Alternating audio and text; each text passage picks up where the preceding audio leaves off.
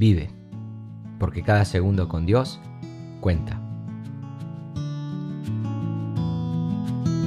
Soy Raúl Abraham y me alegra saber que estás ahí. En el día de hoy nuestro podcast número 33. Más dinero. Pájaro en mano. Todo el trabajo del hombre es para su boca, y con todo eso su deseo no se sacia. Porque ¿qué más tiene el sabio que el necio? ¿Qué más tiene el pobre que supo caminar entre los vivos? Más vale vista de ojos que deseo que pasa. Y también esto es vanidad y aflicción de espíritu. Eclesiastés capítulo 6, versículos 7 al 9. Permitime que te lea estos mismos versículos desde una traducción dinámica. Toda la gente se pasa la vida trabajando para tener que comer, pero parece que nunca la alcanza. Entonces, ¿de verdad están los sabios en mejores condiciones que los necios? ¿Ganan algo los pobres con ser sabios y saber comportarse frente a otros? Disfruta de lo que tienes en lugar de desear lo que no tienes. Soñar con tener cada vez más no tiene sentido es como perseguir el viento.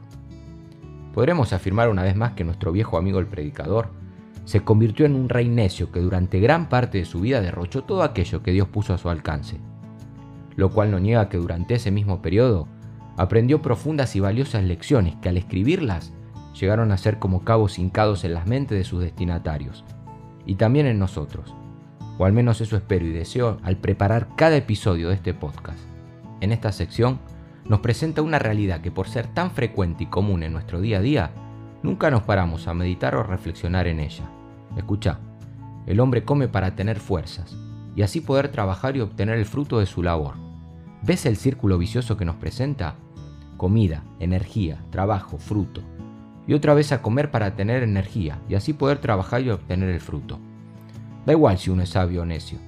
En las próximas horas será estimulado por su boca o su estómago para volver a dibujar la misma circunferencia. Mañana, pasado y pasado, más de lo mismo. La versión dinámica leída con anterioridad, nueva traducción viviente, traduce el proverbio 1626 de la siguiente manera. Es bueno que los trabajadores tengan hambre. El estómago vacío los motiva a seguir su labor. En cierta medida, somos llevados de aquí para allá por una ley de supervivencia que Dios programó no solo para el hombre, sino también para las bestias y otros seres aquí debajo del sol. ¿Dónde está entonces la vanidad de estos versículos presentados por el autor? Creo que el versículo 9 nos aporta algo. Más vale vista de ojos que deseo que pasa, afirma. Como suele decir el refrán popular, más vale pájaro en mano que mil volando. ¿Cuántas veces lo hemos repetido sin darnos cuenta que hemos sido víctimas de este mismo problema? Más vale la hipoteca saldada de tu piso de 80 metros cuadrados con tres habitaciones y un baño que aspirar ingenuamente a la casa de tus sueños que seguís fielmente en el canal Divinity.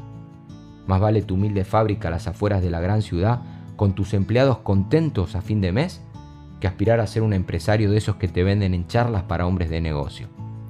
El círculo vicioso y la necesidad básica de comer es para todos, pero no así el disfrutar de lo que uno tiene, en lugar de desear lo que no se tiene. Valorar el pájaro que tenés en mano, amigo, y punto.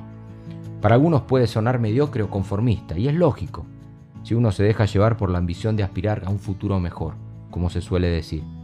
Pero prefiero esperar unos minutos a que el único baño de mi casa se desocupe a ser dominado por ese sentimiento materialista y diabólico en algunos casos de alcanzar algo más. O ser realista al subirme cada mañana a ese tren o autobús con destino a mi trabajo, en lugar de andar soñando con esa gran empresa que demandará más horas y atención de lo normal. Nah, Quiero disfrutar el sábado con mi familia y no faltar el domingo a la reunión. Mientras el pájaro en mano me proporcione sustento y abrigo, lo demás sobra. Pero aún así, me llama la atención que para nuestro autor esto último también es vanidad y aflicción de espíritu. A lo mejor porque todos los lujos que obtuvo desde su juventud lo privaron de disfrutar de esas pequeñas cosas mencionadas. No conoce lo que es descansar el fin de semana. Su teléfono no para de sonar. O dormir plácidamente por la noche, las acciones en bolsa no terminan de cerrar. El progreso de su competencia inmediata le impide ver lo mucho que avanzó su negocio, y el engañoso sentimiento de algún día seré feliz lo tiene paralizado mientras la vida se le va. Tal vez es a esto donde apunta nuestro viejo amigo en estos versículos. O tal vez no. Aún teniendo el pájaro en mano, siempre habrá otro volando en el que prestemos mayor atención.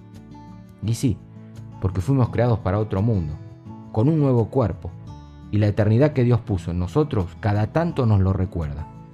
Pero ese es otro tema. No vamos a entrar ahora. Así que cuando ese sentimiento pensamiento de insatisfacción nos meta otra vez dentro de ese círculo vital para la supervivencia, seamos sabios y sepamos cuándo ponerle freno. No sé si estás escuchando este episodio desde los vagones de un tren, mientras caminas hacia tu oficina o descansás desde el viejo sillón de tu salón. Eso no importa. Deja que los pájaros sigan volando y disfruta del tuyo. Me voy a preparar el mate con unas tostadas. Mi sangre argentina lo demanda. Y mi estómago me motiva una vez más, como era de esperar después de leer estos versículos del capítulo 6.